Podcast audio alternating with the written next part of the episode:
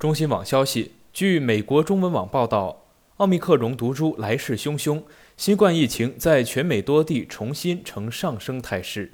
最新的一项模型预测，之后两个月的情况可能还要严重的多。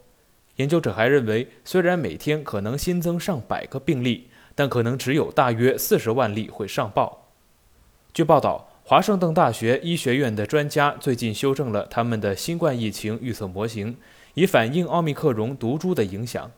新模型显示，2022年1月1号至3月1号期间，美国可能激增1.4亿例新感染，其中最高峰将出现在1月底，每天新增280万例。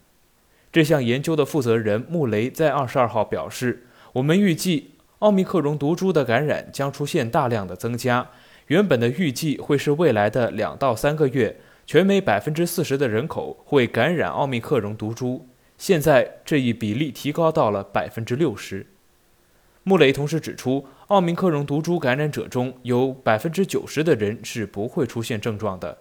研究者还认为，虽然每天可能新增上百万个病例，但可能只有大约四十万例会上报，其他人会因为没有症状而不会寻求检测。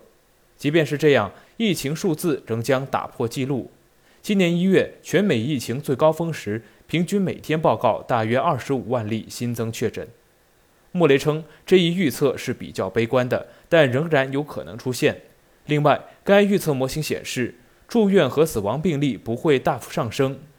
研究者认为，奥密克戎毒株导致的住院比德尔塔毒株少百分之九十到百分之九十六，死亡则减少百分之九十七和百分之九十九。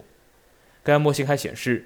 阻止病毒传播的最好方法仍然是戴口罩，尤其如果总人口的百分之八十都能佩戴口罩的话，那么效果将会更加好。自疫情爆发以来，全美累计新冠确诊人数已经达到五千一百万例，死亡逾八十一万例。奥密克戎毒株已经传播至全美五十个州。更多资讯，请关注羊城派。这里是羊城晚报广东头条，我是主播陈子燕。